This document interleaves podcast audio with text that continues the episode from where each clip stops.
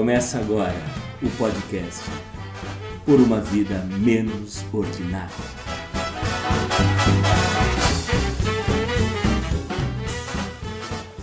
É claro que estamos vivendo dias, semanas, meses muito tristes, quase desoladores. São muitas mortes, mais de 101 mil até o momento. Muita família carente de casa decente, de alimentação ideal, de assistência básica, de direitos fundamentais, constitucionais respeitados, de uma renda mínima para chamar de sua, e que nesse 2020 vive mais um drama, que é a perda de seus entes por causa da Covid-19. Antes que o revisor de texto alheio com viés bolsonarista grite, reconheço que o auxílio pago a quase 60 milhões de brasileiros mudou momentaneamente o gráfico da miséria no país. E também sei que não são só os pobres que estão morrendo, mas com certeza são os mais pobres o maior percentual dessas 101 mil pessoas.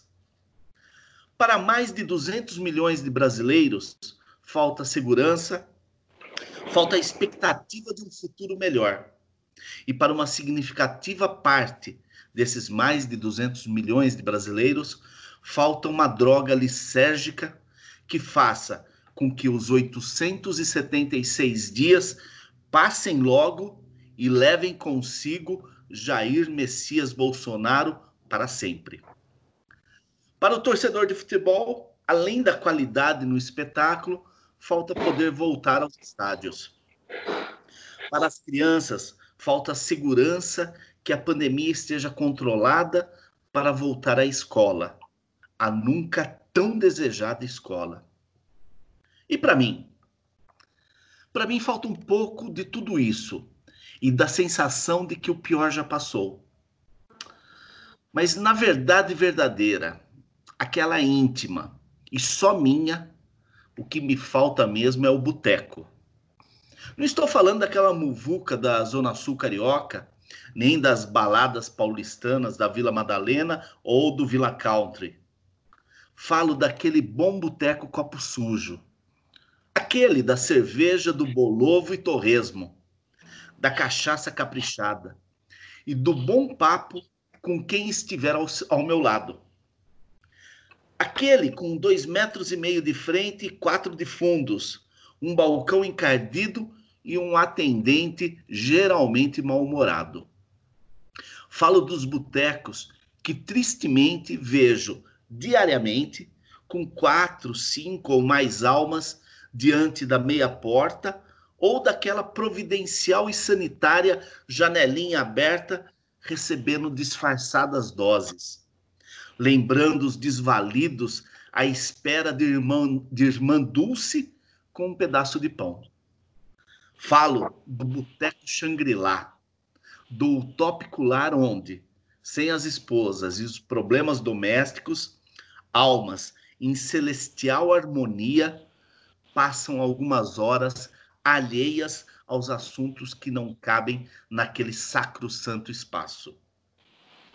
Meu cotovelo não poderá perder o calo que os anos de balcão lhe causaram tão orgulhosamente. Não haverá, passado o risco, aquele que estará à altura para criticar meu primeiro porre pós-pandemia. Como disse Zeca Pagodinho, vou sair e abraçar todos os meus amigos. Depois vou abraçar quem eu não conheço. E depois vou abraçar a sogra e a polícia. Começa o episódio número 29 do podcast Por uma Vida Menos Ordinária. Sou Vanderlei Vieira, o sedento descrito acima, e comigo estão os igualmente desidratados Cristiano Perobon e Juliano Chagas. Cris, que falta faz um boteco na vida de um homem, né? Rapaz, faz muita falta um boteco, ainda mais num país como o nosso que sair um pouco do ar não é nunca má ideia, né? Não tem a menor dúvida, viu? E aliás, a gente vai falar de, de bons motivos é, para sair do ar um pouco nesses dias que nós estamos vivendo. Juliano Chagas, depois desse nosso recesso aí por uma série de, de motivos uh, alheios à, à, nossa vontade e, e, também por conta aí de um, de um, de um baixo astral que me, que me pegou e que a gente achou por bem é, respirar. É, tudo bem contigo? Tudo bem, Vande, tudo bem, Cris, tudo bem para os nossos ouvintes. Ah, com certeza, respirar é bom, às vezes a gente precisa dar uma pausa também para né, se estabilizar melhor, né, cara? Essa, essa pandemia não está sendo fácil, não está sendo fácil para ninguém, né? A gente está ali na, na sobrevivência mesmo. Como você falou agora na introdução, uma vontade gigantesca, para não dizer medonha, de sentar num boteco, abrir uma cerveja, puder colocar o papo em dia, dar risada, enfim, viver um pouco, né, cara? Que, isso tudo faz muita, muita falta, né? Ah, sem dúvida, sem dúvida. Ó, o, o nosso programa de hoje, né, é, até pensando numa, numa reestruturação, é, avaliando esses quase 30 episódios que a gente é, já está marcando, né, já, já conseguimos produzir, é, esse episódio ele tem uma, uma triste função, né? É, como a gente já disse várias vezes, já comentou que a gente está constituindo um documento para o futuro, né? Um arquivo para o futuro é, que fale é, dessas dessa situação toda que nós estamos vivendo, né? É, hoje a gente tem a triste função é, de registrar a marca que a gente é, previa que, que nós chegaríamos, que nós é, alertávamos, né, de acordo com, com a leitura que a gente fazia da situação é, e que os especialistas colocavam, né, a triste marca de mais de 100 mil mortes, né? Até este domingo eram oficialmente 101 mil e 106 mortes, né? Então, com o dia de hoje, provavelmente a gente deve é, chegar a 102 mil mortes ou próximo disso.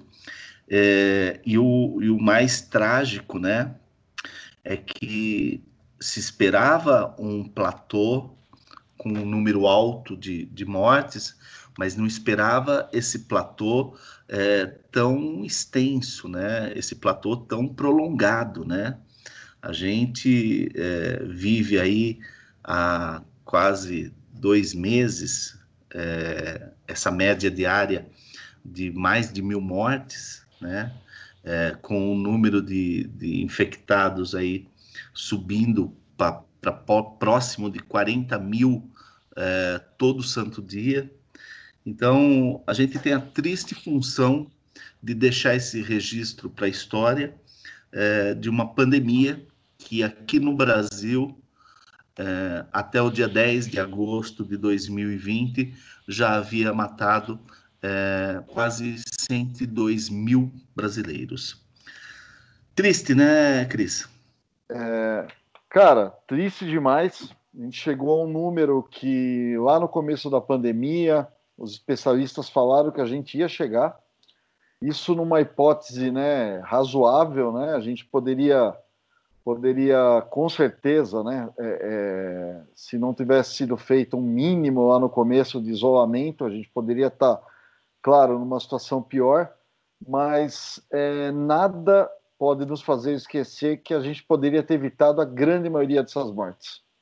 E para além das mortes, é, também como a gente está encarando isso, né? Parece que, que, é um, que é um fato normal, né? Todo mundo está voltando à praia, todo mundo abrindo a lojinha, todo mundo voltando para o shopping.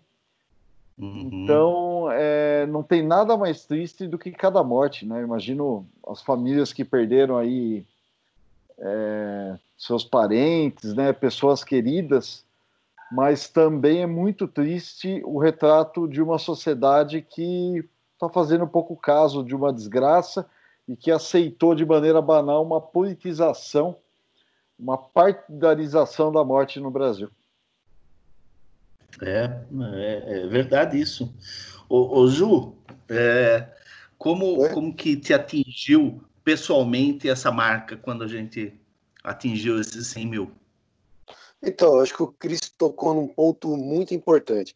Acho que no começo da pandemia, né, como se falava no número de mortes, ainda que era um número crescente, mas parecia uma coisa distante um pouco da gente, porque a gente não conhecia ninguém que tivesse sido infectado, que tivesse morrido.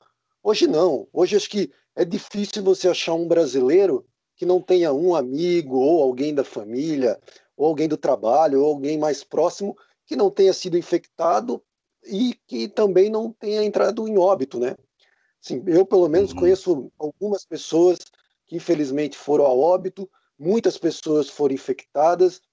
Então, assim, é uma realidade que já bateu a porta da gente há muito tempo, né? E a gente está tendo que conviver com isso agora diariamente. Então, esse, essa marca de 100 mil mortos, eu acho que só vem ressaltar ainda mais essa tragédia, como o Cris já bem destacou também, né? Essa questão da politização.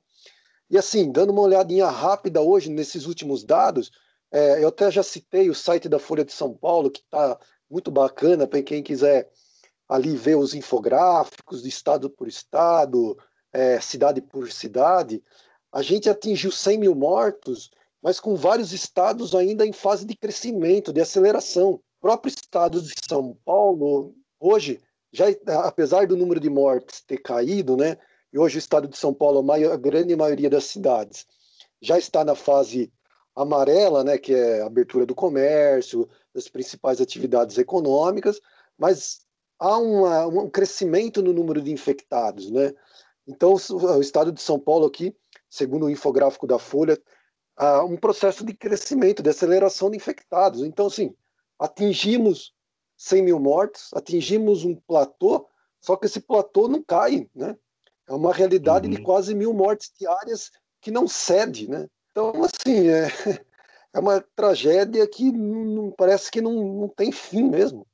Então, assim, é triste, meu, é, é triste demais, né? E, e do ponto de vista político, que acho que a gente pode detalhar um pouco mais depois, é, durante essa semana aconteceram alguns fatos que também acho que vale a pena a gente destacar, mas do ponto de vista político, ainda na, no sábado à noite, eu vi um trechinho do, da entrevista do Luiz Henrique Mandetta, né, ex ministro da Saúde na Globo News, e até agora ele vem falando: o Brasil não tem um plano ainda para a Covid, para enfrentar essa pandemia, não tem. Então, assim, é o que a gente está destacando, a gente está enfatizando em todos os episódios, mas parece loucura, mas não é loucura, é o Brasil. É, e, e o interessante, pegando esse gancho que você disse aí do Mandetta, o Mandetta é, é uma situação assim que a gente é, não tem como comprovar, né? O que eu quero dizer com isso? É que hoje a gente fala muito dessa questão dele não ter podido é, é, colocar a política que ele pretendia para o combate à, à, pandemia por conta é, do negacionismo do Bolsonaro, por conta da, da dessa subserviência ao, ao Trump e, e, atendeu o Trump naquele, naquele momento em, em, em negar a pandemia, em, em, forçar a cloroquina e outras drogas.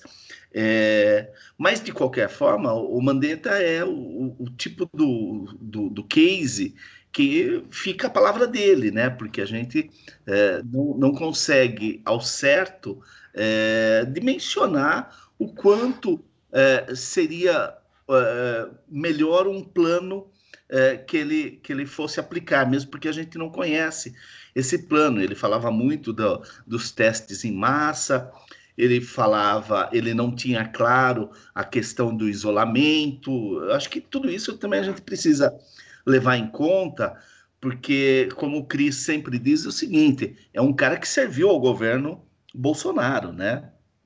É um cara que foi, foi ministro, foi ministro da, de primeira hora, né? E que todo mundo dizia que o, que o grande projeto dele era acabar com o SUS. E, e, e ele percebeu, ou talvez é, se rendeu ao, ao óbvio, né, é, da necessidade que esse país miserável tem do SUS e, e, como o SUS é um grande patrimônio é, desse país pobre que a gente vive e que saiu enaltecendo o SUS. Mas como você sempre diz, né, Cris? É, quem, quem serviu a este governo é, já na primeira hora é, sempre vem com a, com, a, com a roupa um pouco manchada, né? Não, com certeza, né? Se a gente cobra o eleitor que ele deveria saber que o, que o ex-capitão foi um, um deputado é, é, inútil, né?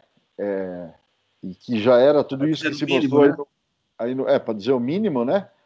É, imagine quem foi colega de, de cadeira ali, né?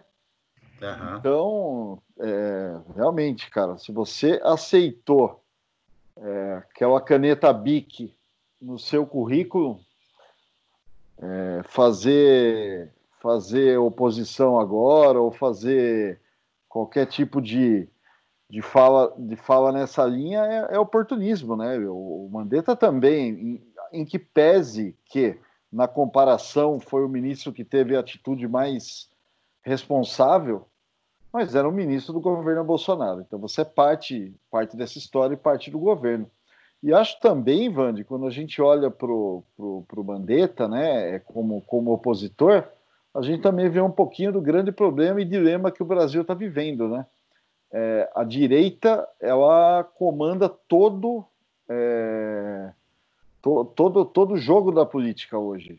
Né? Então uhum. a, a própria oposição ao governo é uma oposição dentro de um mesmo projeto de poder, né? De, dentro de uma mesma linha de pensamento. Isso, mesmo espectro político, né? É, isso, dentro do mesmo espectro político, exatamente, né? É, então isso mostra um pouquinho a cilada em que a gente está envolvido. Uhum, uhum.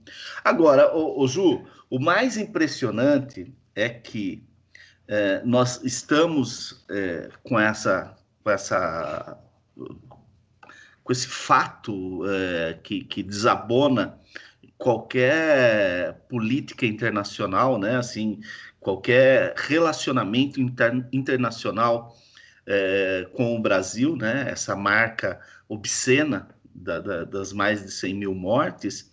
É, nós temos o, o, Bolsonaro que não, não arredou é, um milímetro é, por conta disso, né, das suas convicções e da, da sua campanha negacionista e, e, e dentro da, de uma possibilidade hoje muito mais restrita, mas ele ainda continua dando as escapadelas dele e continua tirando máscara em público, continua é, é, é, transgredindo o, o, distanciamento social, né? É, então, a gente tem esse quadro que já é perverso, a gente tem todas essas mazelas que começam a é, no comando do Ministério da Saúde aí pelo Pazuello, pelo General Pazuello, né? É, questões, inclusive, que envolvem dinheiro, compra de, de, de medicamento, enfim, né? Essas drogas que eles queriam tanto enfiar literalmente goela abaixo do, do povo brasileiro sem se preocupar com efeitos colaterais. Mas não bastasse tudo isso, nós temos os, os verdadeiramente lunáticos, né? E eu, eu me refiro aqui àquele prefeito de Itajaí, que, que virou notícia nacional, né? Não só por conta é, dessa, dessa nova é, medida que ele acha que é a salvadora, que é a aplicação de ozônio via retal, que é, é, é o grande é, destaque da, do, do, preceito dele ali, mas é um cara que anteriormente ele já tinha tomado é, é, decisões de, de, medicar em massa a, a população com, com medicamentos totalmente é, alheios a, a qualquer é, é, pesquisa, qualquer campo de pesquisa com relação ao coronavírus. Eu falo aí de vermífugos e, e, e de remédio para piolho, quer dizer, então assim, é, é, existe ainda uma, uma camada de, de, de, de maluco, é, tratando a pandemia como se não fosse algo tão sério e tão devastador, e nós estamos falando de Itajaí, que é, é, é a cidade do estado que hoje talvez esteja vivendo é, a, a, pior, a, o pior momento da pandemia em número de novos infectados e inclusive no número de mortes que vem aumentando é, bastante em relação à média nacional, né? É, isso, claro, respeitando é, é o cálculo por, por 100 mil, enfim. É, mas a gente tem esse maluco, né? Assim, maluco não, porque ele é um médico também, né? Para piorar tudo, ele é um médico. Eu acho que não é maluco, acho que é irresponsável. Você não acha, Ju? Ah, com certeza.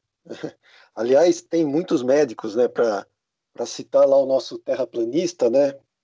É, que simplesmente preferem é, desprezar a ciência e abraçar a ignorância, né? É, então, assim, infelizmente, é, é um, há um desserviço né, por parte de alguns profissionais, pessoas que poderiam estar dando um bom serviço para os munícipes, enfim, no próprio papel de médico, né, que é o papel de orientação, né, é um papel de uhum. conscientização. E não, estão simplesmente brincando com vidas. Né? Agora, é um fato que também não me surpreende. Né? Se o presidente da República, que é o é o maior servidor público do Brasil hoje, menospreza a vida humana, né? despreza a vida humana, que um, um prefeito, um vereador, né? um deputado ali de uma cidade menor. Né? Então, agora, eu, eu queria destacar dois pontos. Primeiro, essa pandemia, hoje a Folha de São Paulo publicou uma matéria, né, agora de pouco, aliás, é, falando especificamente em São Paulo, né, do perfil dos contaminados, né, dos infectados. Então, assim, essa pandemia, ela também tem um perfil muito bem definido, que, é, que são os pobres, são as populações negras. É, essa matéria da Folha, por exemplo, aponta que 22% dos moradores das áreas mais pobres de São Paulo já tiveram contatos com, com o vírus, né? Então, são pessoas ali com renda é, igual ou menor de 3 mil reais, 3 mil e poucos reais. Então, e, e se você vai para os bairros mais nobres, né, que a renda é maior, esse índice cai para 9%, 9,4%. Então, acho que é um dado uhum. também importante, porque essa pandemia ela não afeta todo mundo da mesma maneira. Isso né, não é uma verdade. Né? É lógico, ela, todo mundo está suscetível à, à pandemia, ao vírus. Mas a partir do momento que você teve contato com o vírus ou com pessoas infectadas, ela vai afetar a vida das pessoas de uma forma totalmente diferente, né? Então, acho que é importante a gente destacar isso. É, né? Não é possível, né? A população mais pobre, sobretudo a população negra da, da periferia, o impacto que tem na vida dessas pessoas é muito, muito, muito superior ao impacto que tem nas nossas vidas, por exemplo. É, é até difícil de mencionar isso, né? Então, assim, é, é de uma irresponsabilidade tamanha quando agentes públicos, pessoas que deveriam estar orientando, simplesmente desprezam a informação, é, preferem abraçar a ignorância e a gente continua nesse cenário dantesco, né? E outro ponto que eu queria também já aproveitar, já entrar nessa questão política um pouco, que você citou do Bolsonaro, eu li uma coluna do Celso Rocha de Barros, também na Folha de São Paulo, uma coluna que ele escreveu no dia 26 de julho muito interessante. Eu sou fã do Celso Rocha de Barros, ele é um cientista político, servidor público. É, e ele falou: olha, na coluna dele ele começa destacando assim: Bolsonaro já precificou a sua morte, meu, meu caro leitor, meu caro ouvinte. E ele conta que dá para ganhar ainda uma eleição apesar disso. Então ele começa a descrever porque ele, porque ele faz essa afirmação, né? Ele vai, vai, vai construindo uma narrativa, ele vai construindo um pensamento que eu, que eu achei muito, muito lógico. Foi a partir do momento que ele tira a empatia das pessoas, a, ele tira a, o poder de sensibilização das pessoas, é como se essa pandemia fosse uma coisa inevitável. Meu, todo mundo vai ser contaminado, muitas pessoas vão morrer, isso é inevitável, a gente não tem o que fazer. A partir do momento que ele começa a consolidar esse discurso, né? Meu, isso é de, um, é, de um, é de uma canalice, né? É de uma falta de caráter porque ele desensibiliza as pessoas, né? Ele acaba com qualquer processo de empatia que você teria com o outro e começa a naturalizar a tragédia, naturalizar a morte, né? Como a gente já vem falando, falando em outros episódios. Então, assim, eu, eu gostei muito desse artigo, vou deixar na descrição também do episódio. E é como o Cris também vive destacando aqui, a gente não pode achar que isso é normal, né? Essa tragédia é normal, não é, não é? Então tem a questão política que sempre pesa e pesa muito na hora de tomadas de decisões. Né? É. É, talvez a gente vá descobrir é, no pós-pandemia, né? Porque é, é, o que todos é, atestam, né? Que a gente vai descobrir coisas, né? Sobre a sociedade, a gente vai é, descobrir comportamentos, a gente vai é, descobrir qual é o, o, verdadeiro caráter da nossa sociedade, né? É, como que as diferenças socioeconômicas, né? As diferenças de extrato social, a, a, a diferença de quem tem acesso à educação e de quem não tem acesso à educação, é, a diferença entre um Estado que atende a todos ou um Estado que no momento de uma pandemia descobre mais de 30 milhões de pessoas que é, o, o, governo simplesmente não sabia que existia, né? 40 milhões de pessoas que o governo simplesmente não sabia que existiam é, e que essas pessoas não tinham qualquer tipo de, de assistência do governo, né? De nenhuma ordem. Então, quando passar é, essa pandemia, nós vamos descobrir, talvez, qual é o verdadeiro caráter dessa, da, dessa sociedade brasileira, né? Do que nós chamamos de sociedade brasileira. Agora, o que nós temos daqui até lá, né? Até o final da pandemia, o que nós temos visto é uma é, sociedade com baixíssima empatia, né? Nós temos visto uma, uma sociedade é, em que o, o movimento de ajuda, de auxílio entre as classes que são tão díspares, são tão desiguais, ele é muito menor do que a necessidade dessa grande massa, né? E o que é pior, né? Quando uma parcela importante da população é, aceita esse discurso que você acabou de, de resgatar é, do Bolsonaro, né, esse discurso que você resgatou, Juliano, é, como algo natural e como algo é, sem uma maior preocupação, porque quem está morrendo é o outro, quem está morrendo é o pobre, quem está morrendo é o nordestino, quem está morrendo é o negro, quem está morrendo é o, é o, é o pobre, é o favelado, quem está morrendo, assim, e eventualmente alguém é, desta classe mais alta, desse andar de cima, né? Então, eu, eu lamento muito imaginar que o que sairá da compreensão da nossa sociedade será o que nós estamos vendo hoje, né? É uma, uma sociedade que não consegue se mobilizar, que não consegue é, romper a barreira desse estabelecido por esse governo negacionista, e, e, e genocida, é, e tentar é, é falar o que, que nós vamos fazer. Chegamos a 100 mil, vamos chegar a 150 agora? E se nós continuarmos no ritmo que nós estamos, provavelmente até o, o, o final do mês de, de, setembro a gente chegue a esses 150 mil, ultrapasse esses 150 mil, e, e, e isso não nos, não nos toca é, como ser humano, como como irmãos, né? É, de uma mesma nacionalidade, de um, de um mesmo povo, de, de, de uma mesma origem, de um, dos mesmos valores, né? Que deveriam ser mais altos, mas infelizmente não são. Quer dizer, talvez a gente descubra ao final disso tudo que a nossa sociedade, ela, além das carências materiais de oportunidade social, talvez a gente descubra que a nossa sociedade ela é menor também enquanto ser humano, sabe?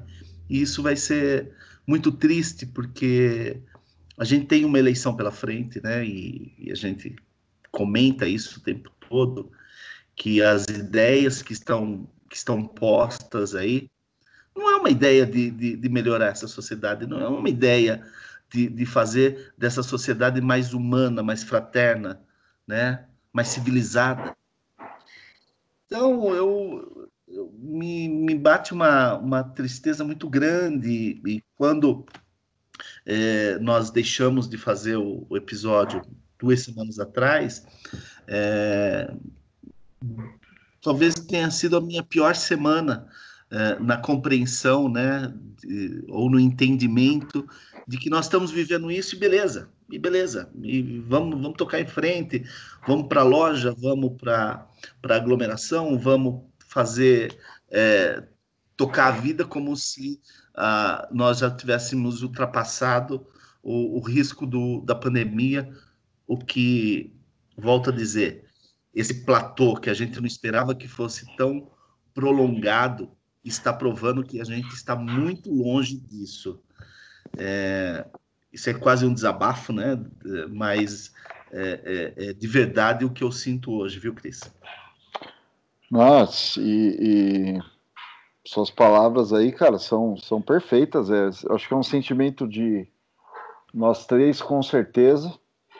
Um sentimento de, de bastante gente, sim. Tenho conversado com muita gente, mas é uma época que me preocupa esse futuro próximo, né? Os próximos meses, né?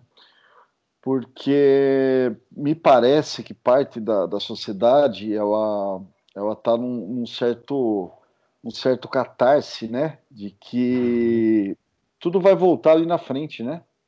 Basta a gente mudar de fase, né? Aqui no estado de São Paulo a gente tem as fases por cores, né? Então, eu vejo muito aqui pela cidade que, que, que a gente tá, que é Jundiaí, aqui em São Paulo, que agora, desde sábado, a gente está na fase amarela, então abre restaurante, abre uma série de coisas, uhum. como se fosse por um passe de mágica ou por uma canetada aí que, que essa situação esteja melhor, né? É, eu temo pela reação da, da, das pessoas daqui, daqui a pouco tempo, em que cada um vai ser afetado em alguma medida pela, pelo resultado disso tudo, né? A gente tem aí o cara que que fez de tudo para abrir seu estabelecimento, vai sentir que não tem, que, que vai ser difícil fazer um faturamento, quer dizer, você não volta, é, você não volta a uma situação, a todo mundo que está tá forçando esse convívio social, que quer festejar alguma coisa, vai perceber que não, que, que não é possível, né? E que a gente é, também, quando podia, não contribuiu com o enfrentamento disso, né? É, e contribuindo, né, daí, aí sim, por um, um buraco social, né, hoje a gente tem, um, tem uma divisão é, é, causada pela desigualdade, uma, uma, uma questão muito profunda, então tenho, tenho, tenho um certo receio aí, Van, de Ju, pela, pela constatação inevitável daqui a alguns meses, né, que a gente ainda vai estar tá é, sob, sob a pandemia, é, em que a gente vai descobrir que não vai ser na virada do ano que todo mundo vai estar imunizado, né? Quando se fala ano que vem, ano que vem, é ano que vem, né? Talvez, né, gente? Então, a, acho que, infelizmente, é, queria estar tá naqueles momentos que a gente conta boas piadas, ficar sacaneando um com a cara do outro aí e tal, mas é, sem querer ser alarmista, mas eu acho que a gente ainda tem uma estrada pela frente nessa, nessa desgraceira toda. É porque se a gente for lembrar, né, Ju, é, a gente tem que ver que os nossos prazos estão se esticando, né? Porque quando lá em 13 de março é, teve um, um, uma tomada de consciência do problema, né? Ou pelo menos houve um empenho maior de parte das autoridades é, para que as pessoas se, se atentassem ao, ao tamanho do problema que a gente iria enfrentar, É, eu me lembro que a primeira data, né, assim que foi levantada ainda pelo Mandetta, né, citado há pouco aqui, é, na condição de, de, de, ministro da Saúde, ele dizia assim, olha, que na Páscoa, né, então nós estamos falando início de março, que na Páscoa, que foi no dia 12 de abril, né, é, por, por coincidência, caiu no mesmo dia do aniversário da minha filha, né, o domingo de Páscoa, mas que o, a Páscoa seria o auge, né, da, da, da contaminação e que eh, nós teríamos a partir dali um crescimento do número de mortes e tudo mais, mas que abril seria a, a, o, o ponto. Aí isso foi para junho, né? de junho foi para agosto, como nós estamos vivendo e vendo, né? É, nesse momento. É, então, a impressão que nós temos é que é, de agosto para dezembro, a chance de que nós temos, tenhamos um cenário é, é muito diferente do que nós estamos vivendo agora, do que nós vivemos nos últimos 60 dias, é, me parece é, que, que não é certo também, né? Que não é, é, é que a gente não, não, deve, não deve contar com isso, né? Porque de março para abril, de abril para junho, de junho para agosto e agora aparentemente dezembro é, é, um mês completamente incerto com relação ao controle ou não da pandemia, né? E, e lembrando só para justificar essa minha preocupação, que é, a maioria do, do, dos estados né, já cancelaram as festas de Réveillon, né, festas de, com, com grande público. O carnaval já foi cancelado também. É, nós tivemos festas aqui no Brasil, e cito só uma delas, que é a do Ciro de Nazaré, né? Que, que tem quase 300 anos a festa, que também foi cancelada. Então, a, a, a gente não, não tem como é, é, se animar de que daqui a dezembro nós teremos uma redução ou teremos um quadro é, mais animador. Você não, você não entende dessa forma também, Ju?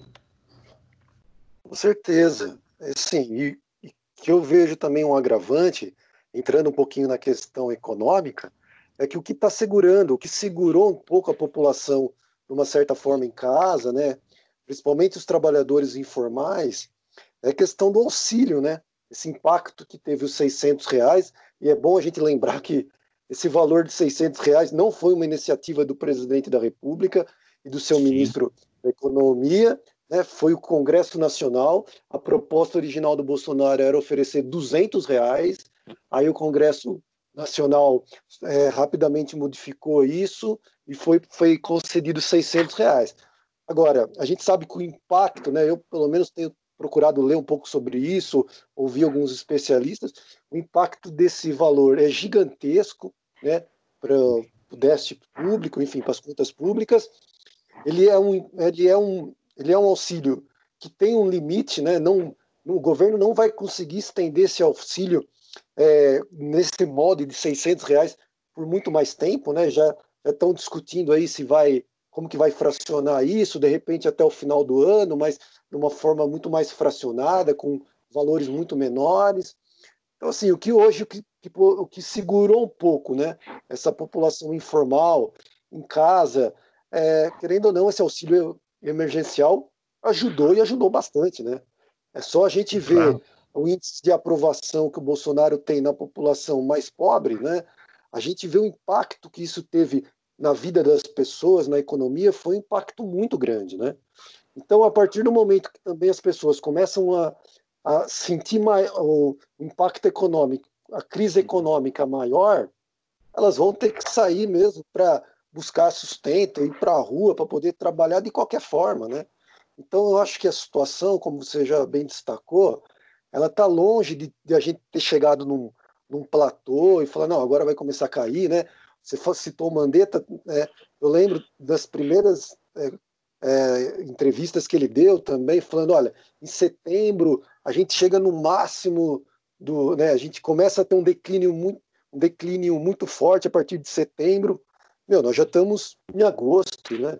Tá quase na metade de agosto e temos uma média de mortes de, de aproximadamente mil pessoas. Então, assim, está longe de ter uma queda significativa, né? E, e, a partir do momento que, como eu já falei, que agrava uma crise econômica, que as pessoas vão ter que sair de qualquer jeito para a rua para poder sobreviver, eu acho que tudo tende a uma certa insegurança, né? A gente realmente não sabe o que vai acontecer, se vai piorar, se vai ficar nessa situação que a gente está vendo, é, fecha, depois abre, depois fecha novamente, até ter uma vacina, né? Como o Cris já bem destacou também, pode ser que tenha um ano que vem, mas quando, né? É, janeiro, fevereiro, março, abril, a gente não tem, né, nem os cientistas, nem quem lida com isso diariamente tem, um, tem, um, tem uma data definida, né? Eles estão fazendo cálculos ainda, que está nós que né, estamos acompanhando aí, mas de uma forma, né, sem a base científica que eles têm. Então, assim, é muito difícil, meu. Eu acho que o cenário nosso teria que ter sido feito situações emergenciais no começo da pandemia, como a gente teve a oportunidade de conversar com o Gil na Itália, né, que a Itália fez um lockdown, enfim, teria que ter tido outras propostas. Não tivemos, né? Infelizmente, a gente acabou tendo o que está aí, que todo mundo já está cansado de, ver e saber. Alguns estados foram melhores que outros, conseguiram se sair melhores, mas de uma forma geral, nós não fizemos nenhum grandes esforços né, para ficar em casa, para ajudar a população mais carente, para ajudar o comerciante a conseguir passar esse período sem precisar fechar comércio, demitir trabalhadores. Nós não fizemos grandes esforços. Né? Então, assim, eu, sinceramente, me preocupa. Não vejo um horizonte, pelo menos até o final do ano, até janeiro, fevereiro, se continuar nesse ritmo que está, se abre, fecha, abre, fecha, não vejo um cenário nem um pouco positivo. É, viu, o, o Cris, e como você é, falou e, e, sempre comenta, né, que é, foi partidarizada a, a, a, discussão ou a busca da solução né, do, da, da pandemia e da, das políticas que deveriam ser serem adotadas, né? Me parece que para as vacinas também já começa um processo de politização, de partidarização e de e com vistas a 2022, né? O que é mais maluco ainda, né, cara? Não, totalmente. É, você ouve coisas é, do tipo, cara, não quero tomar vacina chinesa. Rapaz, eu quero tomar todas. Não quero saber, entendeu? E, e então é, é, é, o, é o mesmo discurso, né? De é o vírus chinês, é, é o vírus que vai matar é, só os mais velhos, é, já existe um remédio, é cloroquina, é o vermífugo. A gente está tá vivendo uma loucura, né? Eu, eu, eu não tenho capacidade de explicar isso, não, Vand. Não tenho capacidade nenhuma para isso, né? Então a gente chega ao ponto é, de não acreditar na doença, é, invadir hospitais para ver se os leitos estão realmente ocupados, usar remédios sem comprovação científica que podem trazer, trazer problemas, né? É, e no limite, é, ainda escolher e desconfiar das vacinas. Né? Então, a vacina que vier lá do, do, do, presidente eu tomo, a que vier do Dória eu não tomo. Cara, é, não, não, desculpa, não tem, não tem outra, explica, outra explicação. Desculpa se eu estou sendo raso, mas é maluquice. É maluquice, né? Não tem um assunto dentro de um assunto tão grave que não vire um ponto de discussão. Né? Então, é, é, já a vacina chinesa já é parte de uma conspiração global que, enfim, cara, eu tô começando a torcer para o Putin ter a vacina em outubro. É, é o que me resta. É, eu, eu, e o mais interessante, e, e vou pegar, vou dar uma de Cora, Cora Coralina, né? Eu vou falar do, do rio que passa na frente da minha janela, né? É, o mais interessante é a gente pensar nas eleições municipais agora, né? Por exemplo, na nossa cidade aqui, né, que é Jundiaí, interior de São Paulo, é, já começam a aparecer candidaturas é, que a gente percebe que vai é, para este discurso bolsonarista com, com força, né? É, e que acredito que isso vai acontecer no Brasil todo, né? É, para não, não ir muito longe, é, nós tivemos aquela imagem patética de um ídolo uh, do futebol brasileiro, que é o Marcelinho Carioca, fazendo aquela, aquela a, aquele lambibota com, com o Bolsonaro, porque o cara quer ser vereador, né? É, não tem ideologia aí, tem uma, uma necessidade do, do cara capitalizar votos a partir desse discurso bolsonarista. Então, o que eu quero dizer com isso? É, como que nós chegaremos agora em novembro, né? Vamos até imaginar de forma é, positiva, né? Vamos, vamos até imaginar de forma otimista que em novembro esse platô já, já tenha é, é, sumido, né? Que a gente já esteja na, na, na, curva descendente, que nós já estejamos com um número de mortos é, é, muito, muito, infinitamente mais baixo do que essa média diária que nós temos hoje, né? Eu fico imaginando qual será o discurso é, é, dessas pessoas é, para justificar o injustificável, para pedir voto é, dentro de uma, de uma ideia, dentro de um, de um corolário de, de, de, de ideias é, que fale do negacionismo do não sei quantas cento e tantas mil mortes que nós teremos até lá. É, e o mais maluco na minha cabeça ainda é uh, são as pessoas que ouvirão essas falas, que ouvirão esses discursos enquanto ideias e que aceitarão isso e uh, ainda terão o gesto maior né, do, do, do Estado democrático de direito que nós vivemos, que é dar esse voto ou dar o voto para esta pessoa. Cara, eu, eu às vezes é, penso é, que nem Raul Seixas, para o mundo que eu quero descer, sabe, é, Ju? É, com certeza. É. Parece é, surreal, né, cara? Assim, o Cris falou da questão do, da vacina, que é fundamental, né? É, eu recebi também o WhatsApp, pessoas falando isso, não, não quero tomar essa vacina porque é chinesa, quer dizer, é de uma falta de, de qualquer tipo de conhecimento, né, cara? É, é assustador, né? E a gente acha, né, em alguns momentos até pode achar, entre aspas, né, engraçado, falar assim, meu, o cara tá de brincadeira. Mas não é brincadeira, não. Infelizmente é a realidade, sim. É, a gente vê uhum. muitas pessoas falando, não, porque é chinesa a vacina, não quero tomar. Quer dizer, é um desprezo total pela ciência, há um desprezo total por, né, pelas, pelos cientistas, pessoas que estão ali trabalhando. O Instituto Butantan de São Paulo é um instituto não só referência no Brasil, um instituto mundialmente reconhecido que exporta vacina. Nós temos a Fiocruz também, né? São outro instituto extremamente competente, importante, que estão trabalhando assim, intensamente para poder viabilizar essas vacinas, né?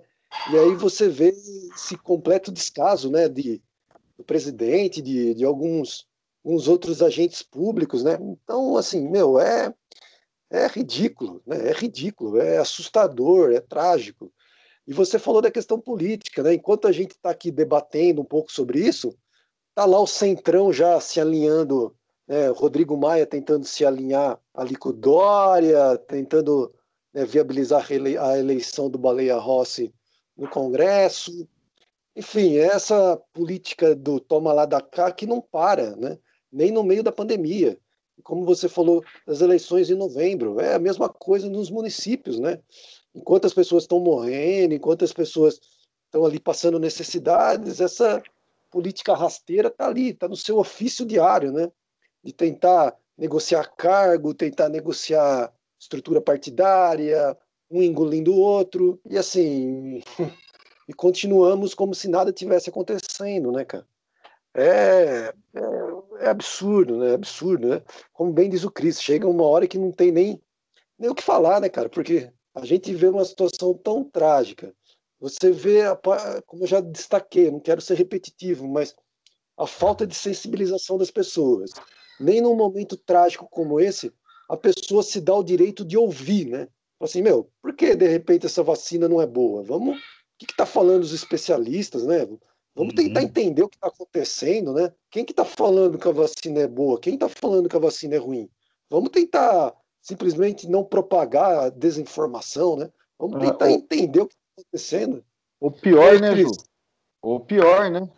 É, a pessoa, talvez na, na, na, mesma, na mesma roda de conversa, ela está topando tomar ozônio daquele jeito que estão indicando, mas Você... ela não quer tomar uma vacina. Ah, é, é, é, surreal, cara. Eu não sei, cara. É, é, difícil até a gente dimensionar né, o impacto que isso tem na população, assim, de uma forma mais objetiva, né? Quantas pessoas se negariam a tomar essa vacina, por exemplo? Fica até difícil a gente dimensionar. Mas que eu não tenho dúvida que muitas pessoas não vão querer tomar, eu, eu tenho certeza. É que nem a vacina da gripe, né? Até familiares meus, familiares meus, pessoas muito próximas a mim, há dois, três anos atrás achavam que a vacina da gripe era uma bobagem. Né? Pessoas assim, já com uma idade avançada, que, que pertenciam a um grupo de risco, né? Assim, meu, toma a vacina da gripe porque é importante, né? Você, corre, você não corre risco de desenvolver uma, uma situação mais grave, né? De gripe, de uma, de uma pneumonia. Não, não vou tomar, isso é bobagem, não sei o que. Quer dizer, a gente, a gente é uma nação que, infelizmente, despreza a ciência, despreza a educação, despreza o conhecimento. Então parece que isso não tem valor nenhum e, e a gente continua caminhando dessa forma trágica mesmo. Eu fico imaginando, né, é, e, e, garanto a vocês e a quem nos ouve que, que será uma leitura futura minha, mas acredito que depois que passar essa pandemia toda, é, ler sobre a revolta da vacina, né? Porque eu fico imaginando o que Oswaldo Cruz passou é, naqueles 1919, né? Há 100 anos, 1920, né? É, há 100 anos, quando é, ele teve também todo esse cenário que a gente vê hoje. Teve fake news, teve campanha de, de é, na imprensa contra, né? É, enfim, teve, teve o cenário que a gente tem hoje, é, é, teve tudo que nós est estamos vendo hoje, mas talvez de uma forma é, ainda mais é, é, massacrante, né? Porque nós tínhamos uma, uma população naquele momento muito mais desinformada, né? Bom, mas para acho que fechar é, esse essa nossa esse nosso registro eu queria dizer o seguinte, Cris, de forma bem deselegante, né? É, quem se nega a tomar a vacina, mas acha que a aplicação de ozônio via retal é, é, mais, é, é mais interessante, é mais eficaz, eu acho que todas as outras consequências advindas também deveria ser via retal para essa pessoa, né? Bom, gente, é, eu, eu, só queria dar uma passada muito rápida hoje, mesmo porque, como nós dissemos, esse programa é, ele tinha o objetivo da gente é, marcar esse fato, né, registrar esse trágico fato, né? Mas eu acho que a gente poderia só dar uma passada rapidamente no que foram essas últimas duas semanas é, de, de notícias que vieram aí envolvendo é, tanto o Bolsonaro com aquela loucura do intervir o, o, Supremo Tribunal Federal, né, e destituir os 11 ministros, é, que, que foi uma matéria é, levantada pela revista Piauí, é, como também a, as revelações aí agora com relação à, à primeira dama, né, a, a dona Michele, e, e o volume de dinheiro e de cheques que, que foram para a conta dela via Queiroz, né? É, que são muito superiores aos 20 mil, o, posteriormente os 40 mil que o, que o, que o Bolsonaro admitia né, ter sido um empréstimo, é, e que depois o, o, o, o, Ministério Público chegou a 80 e poucos mil, e agora existe um outro levantamento com quase 96 mil reais, né? É, e também o, o Flávio Bolsonaro, né? Que ali, numa festa comemorando a eleição dele, lembrou que tinha que pagar uma conta de 16 mil reais, e aí um PM que estava do lado dele falou: Não, meu irmão, deixa aí, eu pago para você aqui, porque ele não tinha nem aplicativo, né, para fazer esse tipo de pagamento. Ele falou: não, não, vai pagar juros, tá louco? Eu pago aqui para você, depois você me dá. E me parece que não, não, consta que o, que o Flávio desembolsou esses 16 mil para repor né, o, o dinheiro do, do, desse PM, que vamos, vamos combinar, PM já não ganha bem, PM do Rio de Janeiro deve ganhar menos ainda, né? Então parece que essas duas semanas, assim, por mais que o, que o Bolsonaro se cale, né? Ou fique fazendo pose de Rei Leão para mostrar a cloroquina para a Ema, é, me parece que a coisa anda quente por lá, não anda, não, Cris? Rapaz, eu queria só começar comentando isso, dizendo que nós já fomos em muitos churrascos juntos aos domingos e o senhor nunca se ofereceu a pagar uma conta minha, cara. É verdade. É verdade. Então, fica, fica registrado aí e fica essa, essa lição de amizade aí, né, cara? Que... Verdade, de amizade, isso que é o mais importante.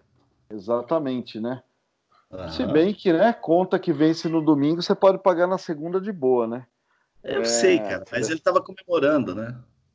É, pois é, né? Pois é. é eu... dor, dor de cotovelo, né? Também, né? Nada. Não, cara, mas, mas olha, é, é, é, também um sintoma né, do, do, do, que a gente está passando, né? Tudo é parte de um grande problema, né? Você. A gente já está também ouvindo falar desse assunto de uma maneira muito natural, né?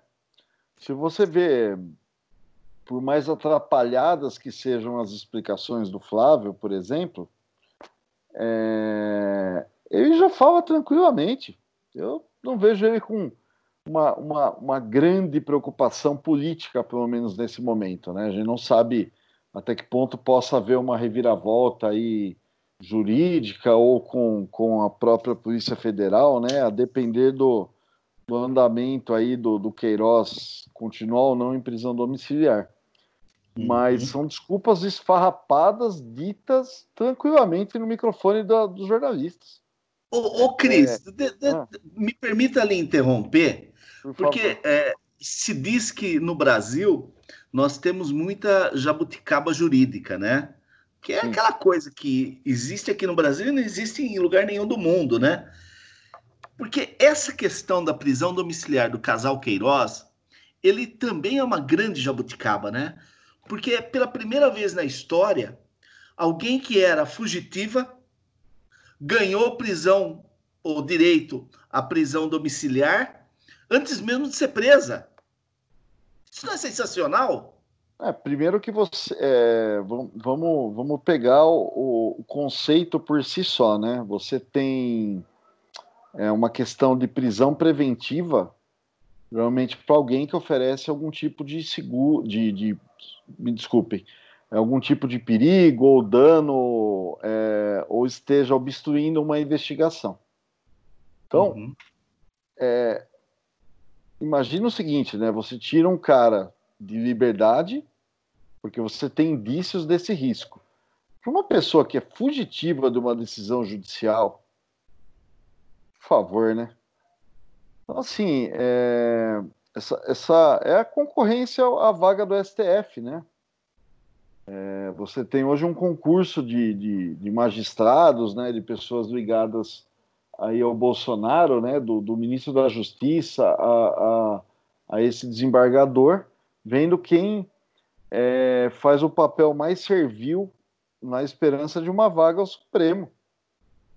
Então, isso, isso é um grande absurdo, né? é isso que dá essa tranquilidade, Ivan e Ju, que eu estava que eu, que eu dizendo anteriormente, do Flávio vir com aquela cara de peroba dar esse tipo de explicação, que um amigo pagou uma conta. Rapaz, você que é trabalhador, né? Você não se sente um idiota? Se você não consegue sentir um idiota, você que está trabalhando e talvez não veja em 10 meses esses 16 mil reais, trabalhando aí mais de, de, de 20 dias por mês, se você não achar essa explicação estranha, por favor, né? E aí, é, você teve também as questões da, dos cheques, né? Sabe-se que, que, que os valores depositados ali nas, na, na, na, nas contas bancárias ali da primeira-dama, Michele, já vão para casa de quase 90 mil, né? Cada hora você descobre alguma coisa. E que todo mundo, né, dizendo que é normal, parlamentares do Centrão falando que, enfim, não é um valor é, muito grande para que cause esse alvoroço. Então tá bom, né, gente? Então tá bom. Então vamos tomando ozônio aí. Uhum. Ju, é, como que você se vê nesta neste lamaçal é, que, que o governo, como diria o ex-presidente Collor, nos chafurda diariamente. Essa pantomina. Ah, é. e, outro dado curioso também, sem querer sair da pauta, é essa indicação agora do Michel Temer também, né, para coordenar as questões no, no Líbano, né? Quer dizer, cara, é, é um governo que não se sustenta um segundo, né? É um governo que não, não tem justificativa, né?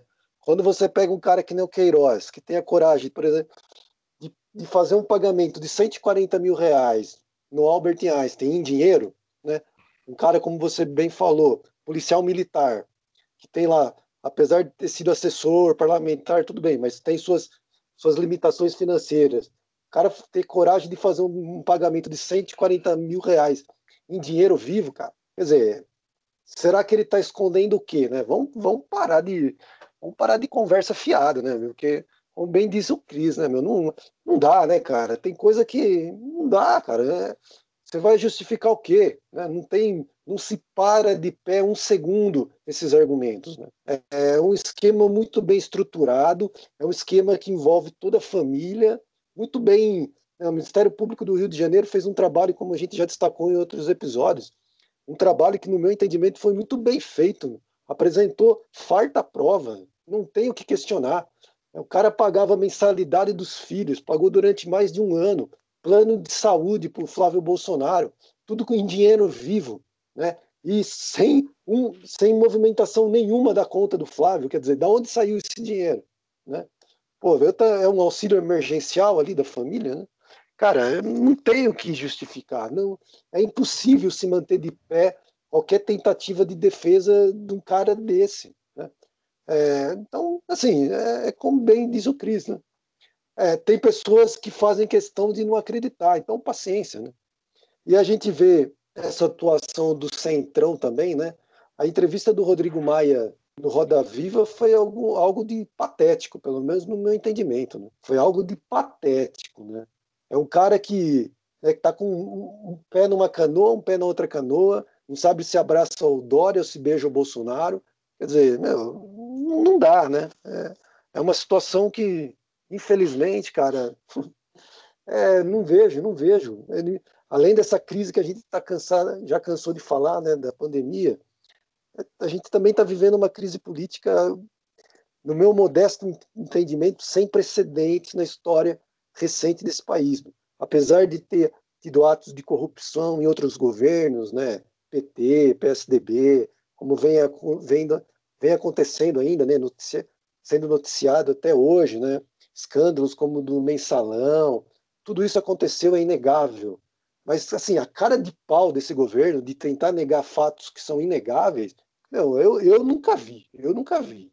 No meu modesto entendimento, desde quando eu acompanho um pouco de política, eu nunca vi um governo tão canalha, tão, tão dissimulado para tentar negar o inegável. Né? eu tô, o, o Ju é, levantou um ponto rapidamente aí, né? Que é, que é irônico, mas eu queria reforçar a ironia, né? Que a coisa está tão louca que o Michel Temer virou pacificador. Né? É. Aqui, é. aqui, deu é, super, aqui, aqui deu super certo, né? Os dois anos dele, né? Pacificou bem, né? É. é. É, é, eu acho que a, a, frase dele, Ju, era uma, uma profecia, né? Tem que manter isso aí, viu? Com certeza. É, a gente tá, tá vivendo vivendo é, um, um looping maluco desde então, né? É uma, é uma distopia, né? Mas aí falando um pouco sério também, né? Quando a gente olha é, essas questões do Flávio, da Michele, é, as falas do Bolsonaro, do Centrão, o quanto é imprescindível entender essa comunicação e achar uma forma de disputar essas narrativas. Uhum. Entendeu? É, a gente está aqui, claro, né, é, dividindo nossas angústias é, e, e não, não, entendendo né, como boa parte das pessoas repete essas maluquices aí dos remédios, é, de se você fala alguma coisa da, das questões do Bolsonaro, o cara já fala, é, mas e o PT? Enfim, porque foi uma narrativa que foi construída com grande sucesso, né?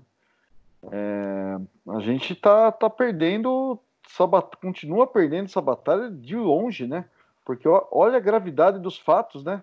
É, a gente está aqui há, sei lá, há mais de uma hora falando, a gente está falando de mortes, a gente está falando de casos de, de, de de corrupção, a gente está falando de, de brigas por, por é, protagonismo para a descoberta de uma vacina tal, e tudo isso, embora são assuntos de uma certa forma diferentes, fazem parte de uma disputa narrativa, né? A gente não, não, não, não acha um meio é, de se reconectar com grande parte da população, mesmo essa população sofrendo efeitos disso que ela se nega a ver. É, é grave. É. Bom, é, nós, nós, teríamos essa questão aí do, do da intervenção do STF. É, eu, eu, acho que só dando uma pincelada nisso, é, me causa espanto como não houve nenhuma voz a se levantar sobre isso, né? Como houve uma passividade é, em todo o meio jurídico. Por que eu digo em todo o meio jurídico? Porque se nós imaginarmos que passa pela cabeça doentia do Jair Bolsonaro é, intervir e destituir é, o Supremo Tribunal Federal, isso coloca qualquer juiz de primeira instância, é, ou deveria colocar qualquer juiz de primeira instância, é, de prontidão, né, contra é, esse ato é, é, antidemocrático e fascista. Porque se faltava, que eu acho que não faltava, mas se faltava para alguém alguma ideia que sintetizasse Jair Bolsonaro como fascista, essa ideia veio a público. Então, me causa espanto como essa notícia caiu de forma tão fria nos poderes. Não é, Cris? Não, sem dúvida, sem dúvida. É, eu até quando eu, eu peguei de, de, de, canto de olho aí a questão da matéria. No primeiro momento eu estava tava envolvido em outras coisas, acabei não, não prestando muita atenção. Depois fui ver. É, é muito grave. Mas olha, Vande, você, você mencionou é, dos outros poderes, enfim, silêncio, né? Mas grande parte da, da, da, da grande mídia também não repercutiu. Uhum. Então, assim, é, muito estranho, muito estranho, né? Porque se você pegar, por exemplo, a própria Globo, né, com o, o, o que foi a cobertura das 100 mil mortes aí durante, na, na, acho que no sábado, se eu não me engano. No sábado. na sexta ou no sábado, foi extensa, foi pesada, né? A, a, a, o Jornal Nacional fez disso um marco, né? Sim. É, e também que cobriram tão bem outras, outros arroubos aí menos, menos é, perigosos até do que uma quase intervenção, né? Uhum. Então, não sei, achei muito estranho também, muito estranho, muito omisso, né? Estranho é uma, é, é uma, uma forma de falar, né? Eu acho que, acho que houve uma, uma grande omissão é, e uma, uma, uma ausência muito grave de indignação, mais do que necessária. Ô Ju, tá claro que é, se nós é, quisermos manter é, os nossos ouvintes minimamente atualizados com as nossas opiniões, né, e com o resgate das notícias, não dá para a gente não fazer o programa semanalmente, né? Porque nós temos tantos assuntos, né? Teríamos tantos assuntos para tratar hoje, né? Esse caso, por exemplo, né? O caso da, da, do dossiê do, do ministro terrivelmente evangélico, né? Do ministro da Justiça terrivelmente evangélico contra é, a, os antifascistas, né? É, que daqui a pouco nós vamos só ter uma lembrança disso no nosso ordinário dessa semana, mas nós temos são tantos assuntos e assuntos que, que demandam é, uma, uma compreensão e uma conversa um pouco mais alongada que fica difícil não fazer o programa pelo menos semanalmente, né? Com certeza, eu acho que a gente, esse país aqui, essa loucura que a gente está vivendo, cara, daria para fazer um programa diário é que a gente aí a gente que ia ficar ma maluco mesmo, porque acompanhar o essa o nível de informação, né? Quantidade de informação que tem. E ainda bem que tem, né? Hoje em dia não dá para se queixar que as pessoas não têm acesso à informação, tem. A questão é ter uma formação de boa qualidade, né? Mas assim, é, é uma realidade tão maluca que a gente está vivendo, né? Como diz o Cristo, uma distopia tão tão grande, cara, que daria para fazer um programa diário, daria para a gente resenhar muito, daria para a gente tomar muita cerveja conversando, que assunto não ia faltar não, cara. Em relação a essa matéria da Piauí, é, hoje ainda, essa semana, eu ouvi o podcast também da Piauí, e eles levaram dois meses trabalhando para publicar essa matéria, né? Então, assim, não foi uma, não foi uma denúncia qualquer, não foi um, né, ali um, um, um, repórter que ouviu de, de, canto, de ouvido e falou: ah, vou publicar. Não, foi uma investigação que foi feita durante dois meses. É, ouviram fontes que participaram da reunião, né, que, onde o, Bolso, o Bolsonaro teria dito essa questão da intervenção. Então, assim, foi uma matéria muito bem redigida, muito bem feita. É, eu concordo, concordo que a imprensa se omitiu, eu concordo que o, é, o STF também não vi nenhum pronunciamento de nenhum ministro, pelo menos eu não vi, pode ser até que tenha tido, mas eu não ouvi. Eu né, não. Tenha tido, tenha tido maior ênfase, né, pelo menos deixando ali né, no horizonte uma questão de dúvida, falar, olha, se um posicionamento mesmo, né? Falar, olha, se o cara falou isso, ele tem que ser responsabilizado, porque é, nem isso, né? Simplesmente passou meio que em branco, né? Então, uhum. assim, cara, essa questão que você falou também, que eu, né, que eu acho gravíssima, né? Essa investigação contra pessoas que discordam do seu posicionamento político, né? A gente está criando uma polícia política, né? Nos piores moldes da ditadura militar, nos piores moldes de um, de um sistema nazista, é isso. Quando você não concorda, você discorda de mim, então eu vou te massacrar, eu vou te perseguir, eu vou te jogar na cadeia, porque você não concorda comigo, né? A gente está caminhando, infelizmente, para isso. É. Bom, gente, é, vamos é, é, concluindo aqui a nossa pauta. Não sei se o Cris teria mais alguma coisa, o Juliano teria mais alguma coisa. Se não, nós passaríamos para o nosso ordinário extraordinário e para as nossas dicas. Como estamos? Ah, eu queria só, só levantar mais um ponto rapidamente, para até para a gente de repente emendar isso num, numa próxima semana, né? Uhum. É, a gente observar é, a derrocada da Lava Jato e que ela não veio pela oposição mais natural que ela teria, que seria provavelmente é, o PT ou os setores da esquerda. Ela morre dentro é, do seu próprio campo, né? pelos seus pares. É, talvez isso se explique muito dessa aproximação com o Centrão, né, Cris? Mesmo porque não, não, tinha, não tinha muito cliente da Lava Jato ali ainda, né? Não, tinha, tem muito tem, cliente né? da Lava Jato, mas você tem aí, você tem é, a tempestade perfeita ali, né, para o fim da Lava Jato, né? Ela não é uhum. mais tão necessária, porque o PT, enfim, já não, já, já não é governo. É... O projeto de governo está estabelecido, né? Projeto, projeto de governo está estabelecido, né? Melhor dizendo, né? Desculpem, mas ela é também é, parte da velha tática de você tentar ganhar uma eleição por WO, né? Ela tem uhum. tudo a ver com a, a, o campo político aí fritando o Sérgio Moro, né? Você vê na, uhum. nas iniciativas aí contra para tirar o crédito, todo o crédito da Lava Jato, né? é, você vê também uma, uma, uma, uma iniciativa que está correndo aí para criar uma quarentena para ex-juízes disputar eleições de oito anos. Se isso não tiver nome e sobrenome, me desculpa, não sei o que tem, então, viu?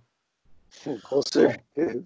Bom, bom mas não, não, vamos esquecer que o, o Sérgio Moro se prestou a isso para ter um, um quase WO na eleição passada também, tirando o Lula da disputa, Não, né? Sem, sem dúvida. E, e, aí a coisa mais, mais louca é que isso pode resultar é, na recuperação dos direitos políticos do, do, do ex-presidente.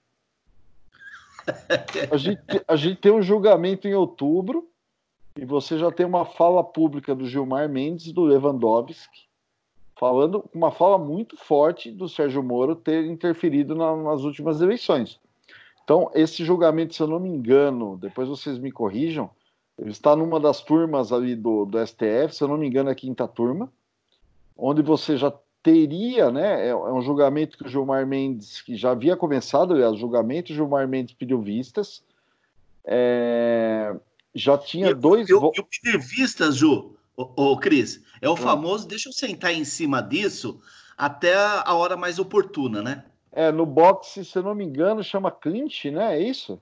Você dá aquela abraçada Vamos... no oponente ali pro, pro gongo tocar e você tomar um ar, né? Mas, uhum. mas é, até então o ex-presidente, né, o, o é, como, como, parte interessada, né, é, vinha perdendo ali por dois votos, né? você já tem aí dois dando declaradamente, é, é, criando uma situação de empate e deixando para o Celso de Mello é, decidir, né? Se você tiver um 3 a 2 você tem uma anulação aí de, é, de, de, atos processuais que levam o caso que deixou o Lula inelegível por oito anos, né? É, se não me engano, levam novamente à primeira instância e o Lula recupera seus direitos políticos. Se esse país não é uma loucura, me desculpem. Me uhum. desculpem o exagero. Uhum. Uhum. Bom, o, o, o, Ju, eu não queria estar tá na, na pele do, do marciano que vai ouvir esse programa e tantos outros né, que, que, que criticam o governo Bolsonaro é, nas ondas que se expandem até para muito além da, da, da, do céu aí, da, dessa porra toda do infinito, né?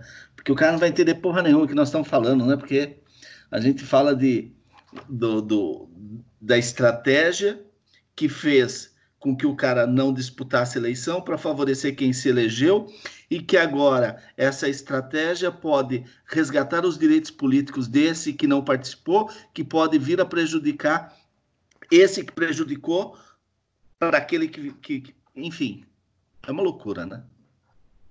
Com certeza, né? Acho que esse marciano vai falar, pô, eu não sabia que esses caras criavam tanta mitologia, bro. Você não explica isso, né?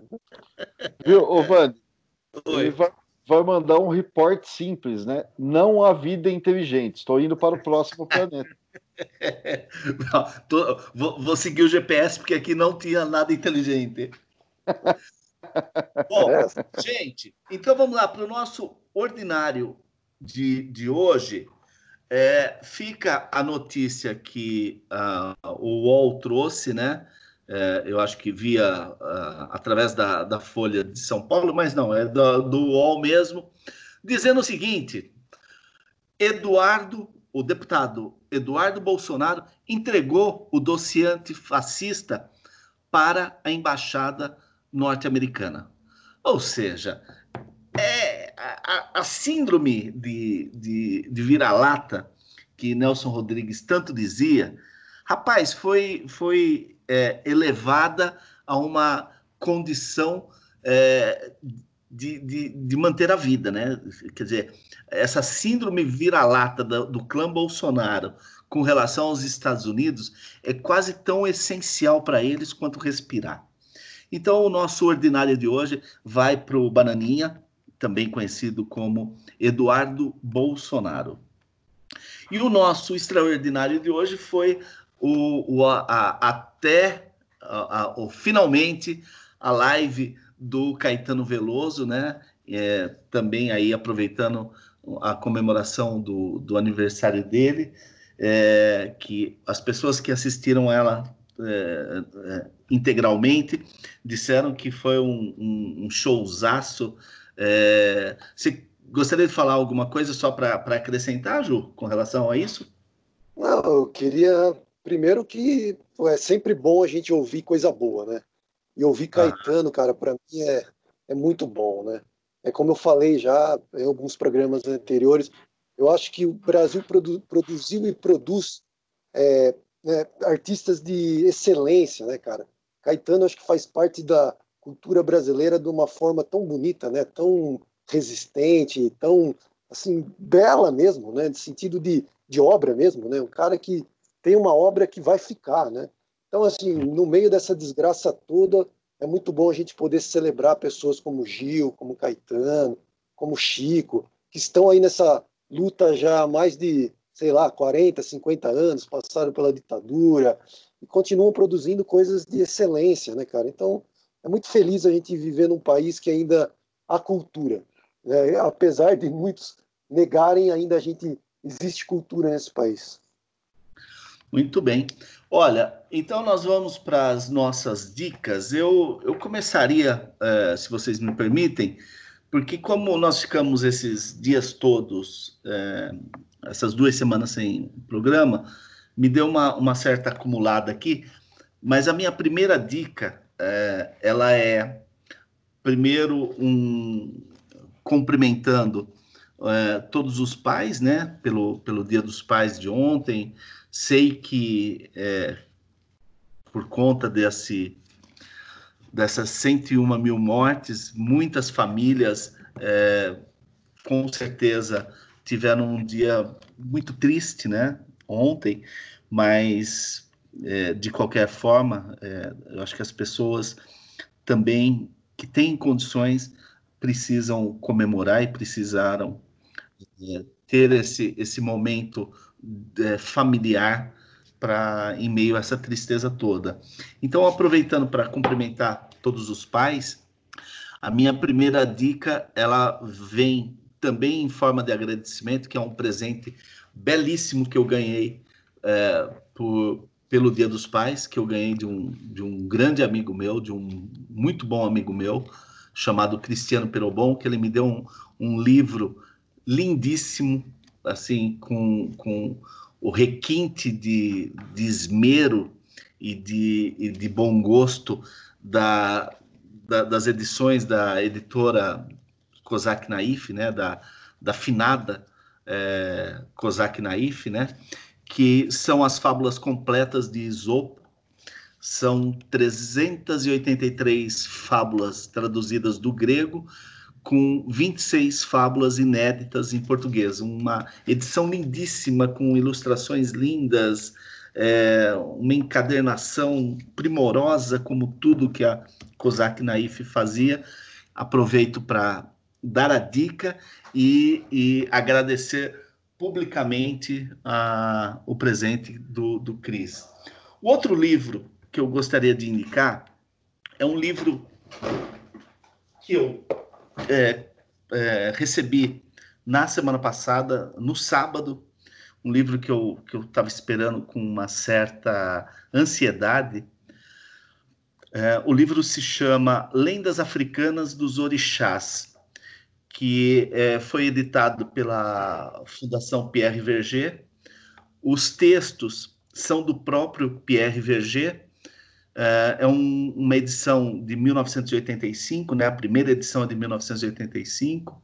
É, e as ilustrações são do, do Caribé, né, que é o, o, o argentino mais baiano que, que esse país já teve, né, ou o baiano é, mais baiano sendo argentino. O livro traz uma, uma novidade muito legal, que é, tem um, um QR Code que quando você aciona ele, você pode ouvir as fábulas contado por uma, por uma senhora da, da Fundação é, Verger, é, com, uma, com uma primazia para contar, para fazer a, a, leitura que é sensacional. Então, é um livro é, muito que eu estou apreciando demais e, e as obras do, do Caribé é, nas ilustrações, então me deixa é, emocionado, né? Eu tenho nesse nesse período todo voltado aí para as artes, então eu estou curtindo muito. É, a minha terceira dica é sobre uh, um tema que o Cris abordou agora e aborda constantemente sobre é, é, o domínio da, da comunicação atual, né?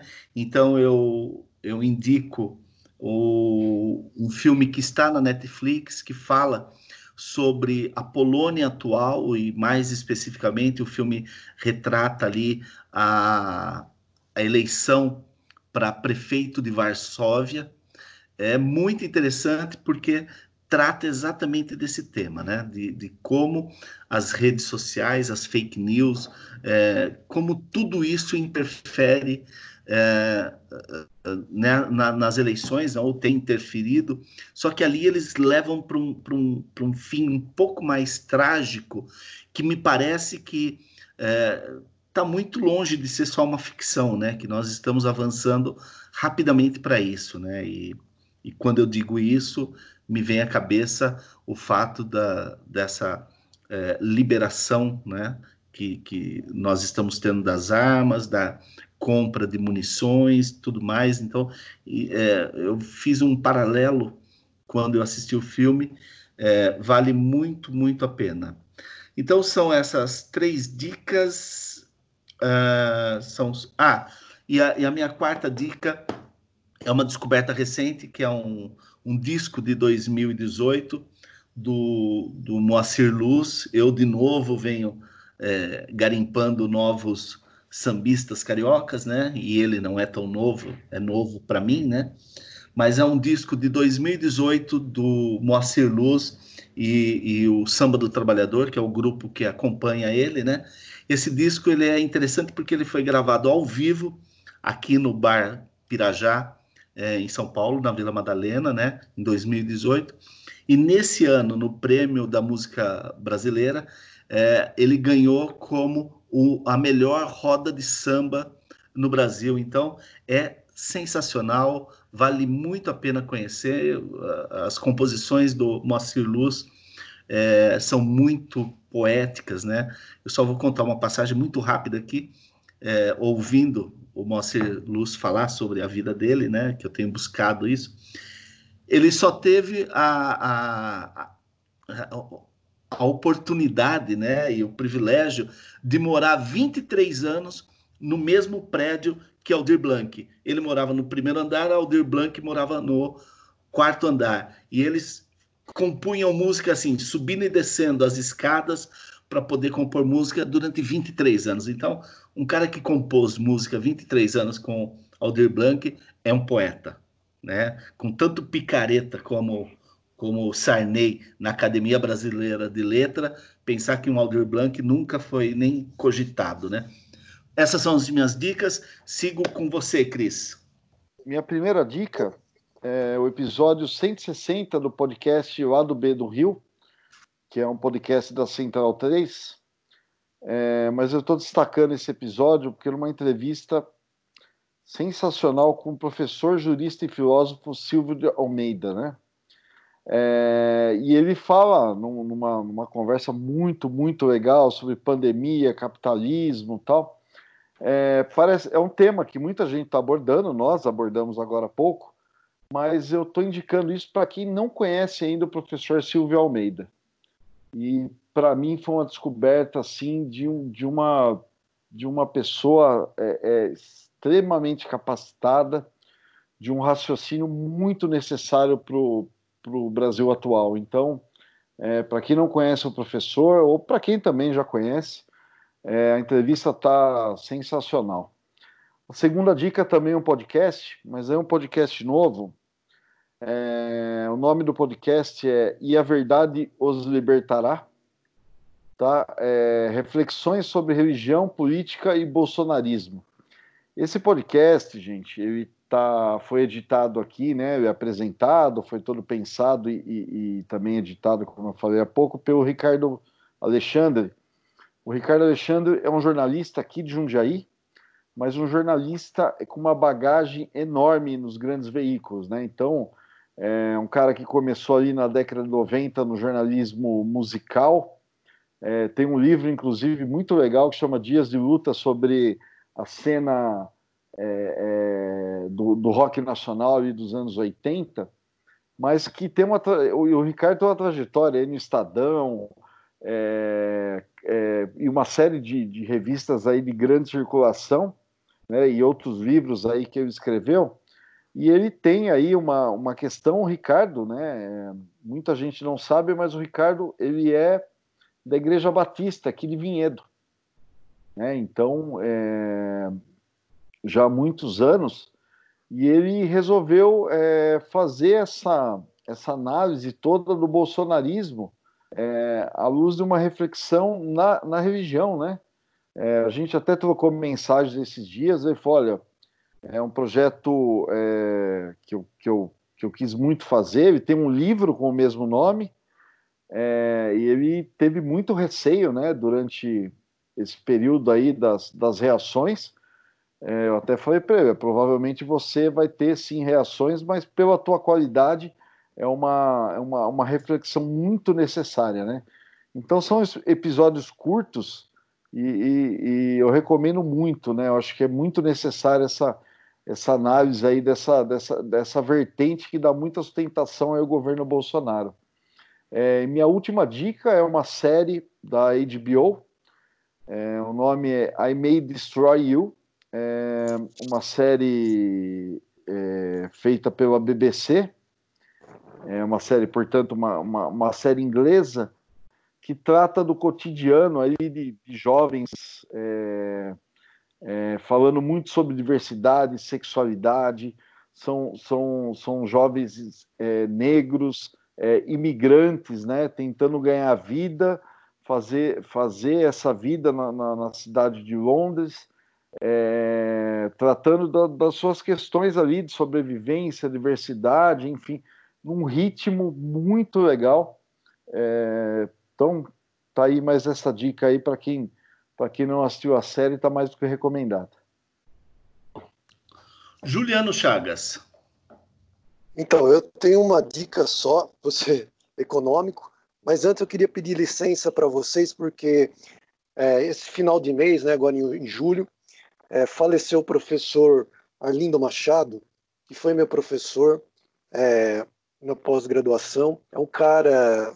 Então, assim, eu queria primeiro dedicar esse podcast para ele. É, eu tive o prazer de conviver com ele durante três, quase três anos. E é um cara que era um pesquisador de primeira linha, um cara que escreveu muito sobre televisão, sobre cinema, sobre fotografia. Infelizmente acabou falecendo agora em em julho, final de julho.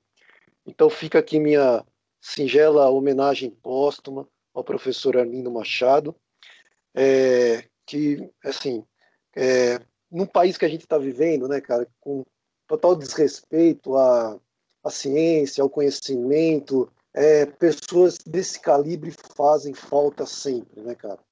E quando a gente tem o privilégio, o prazer de poder conviver com, com pessoas assim, só nos enche de alegria, né, cara? Então, assim, eu fiquei muito, muito sentido com o falecimento dele. Foi meu orientador no mestrado e, enfim, fica aí minha minha singela minha singela homenagem ao professor Arlindo Machado. É, e a minha dica, cara, é um é o Escafandro e a Borboleta. É um, é um livro do Jean-Dominique Balbi, aliás, Jean-Dominique Balbi. Esse livro, eu estou relendo ele, eu li, eu, eu li ele alguns anos atrás, e agora, até por causa da pandemia, né, eu, eu me lembrei desse livro e resolvi relê-lo. Por quê? Primeiro, que assim, é um livro, é, é muito louco, porque ele, o Jean Dominique Balbi, ele era um jornalista, ele era editor-chefe de uma revista francesa que chama Ele, né? A revista, uma revista de moda, de, de conhecimento. E aqui agora chega o Pedro, meu filho, que está fazendo uma bagunça, né, Pedro? É o novo normal. É o novo normal, né, Pedro? Então, aí é, eu estava lendo, eu, tava, eu resolvi reler esse livro, é, até por causa da pandemia, porque assim a obra parece ser uma obra é, assim, melancólica, mas não é. Né? É, o Jean-Dominique Balbi ele, ele sofreu uma espécie de derrame que, que cientificamente né, é, tem um nome até meio complicado que se chama Lock-in Syndrome. É uma espécie de um AVC. E aí ele acorda 20, ele passa 20 dias em coma. Quando ele acorda, ele se dá conta que ele só mexe o olho esquerdo, né? E a metáfora do livro ela é belíssima em função disso, né? Que se chama o escafandro e a borboleta. Então ele se vê preso dentro do seu próprio corpo, né? Com uma espécie de escafandro, mas ele tem ainda o pensamento livre, cara. Ele tem as borboletas que ele pode voar e pensar, né? Então assim é um é um livro que foi ditado por uma pessoa que estava nessas condições ele, ele foi criado um alfabeto para que ele pudesse ditar o livro só mexendo o olho esquerdo, segundo o alfabeto francês, né? Eles, ele e a, e a terapeuta ocupacional, a fisioterapeuta, eles criaram um mecanismo que, conforme ele piscava, ele apontava para as letras que eram que, que tem mais é, incidência no alfabeto francês. Enfim, foi um, um, trabalho, eu imagino, uma coisa assim surreal, o esforço de uma pessoa para poder ainda ter a coragem, a dignidade de editar um livro belíssimo, belíssimo, que se chama Escafandro e a Borboleta. Esse livro foi adaptado para o cinema também, em 2007, e eu recomendo também, com a direção do Julian Chanabel. É um filme belíssimo, a adaptação para o cinema ficou belíssima também. São capítulos muito curtos, né? mas que conta um pouco da vida dele, desse processo todo. E assim, o que me tocou na obra já tinha me tocado, o que me tocou novamente agora é que apesar da situação mais dramática que a gente pode viver, né? Você pensar numa pessoa que está presa dentro do seu próprio corpo, mexendo só um olho, né? Ainda assim ele consegue achar beleza na vida, cara. Ele consegue achar beleza no viver, cara. Então é extraordinário, né? assim, me comoveu muito e eu estou relendo com prazer ainda imenso, imenso, imenso. Então fica a minha, minha modesta dica aí, o Escafandro e a Borboleta, do Jean-Dominique Balbi. Muito bem, meninos. É, retomando o nosso podcast, retomando o nosso papo é, semanal, acho que fizemos um, um programa é, bem interessante. É, agradeço, é, desejo uma boa semana para todos vocês, considerando hoje gravamos na segunda-feira, dia 10 de agosto. Um grande abraço para o Cris, um grande abraço para o Juliano. Obrigado, Wanda. Abraço para você, abraço para o Cris e abraço para todo mundo que persistentemente está nos ouvindo e que continue nos ouvindo ainda por muito, muito tempo. Valeu, Vande, valeu, Ju. É, um abração a todos aí. E a gente vai seguir firme aqui. Semana que vem tem mais. Com certeza. Bom, e a música que, que sobe para descer a nossa cortina, é, eu vou pegar uma música desse disco que eu, que eu recomendei, do Moacir Luz e o Samba do Trabalhador, que é uma música que acho que oportuna para o nosso momento, né, de, de, de tentar ver algo de bom no horizonte, que é uma música que se chama Clareou. Então, Moacir Luz e o Samba do Trabalhador com um ponto de esperança aí para nós. Abraço, gente. Tchau, tchau. Um abraço. Até a próxima. Falou.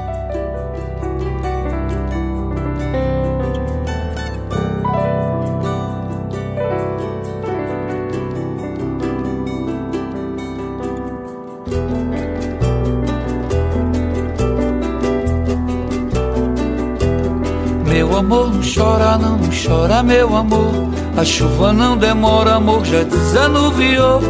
Meu amor, não chora, não, mau tempo já passou. Sol de toda hora, amor, agora clareou no mar. Clareou no mar.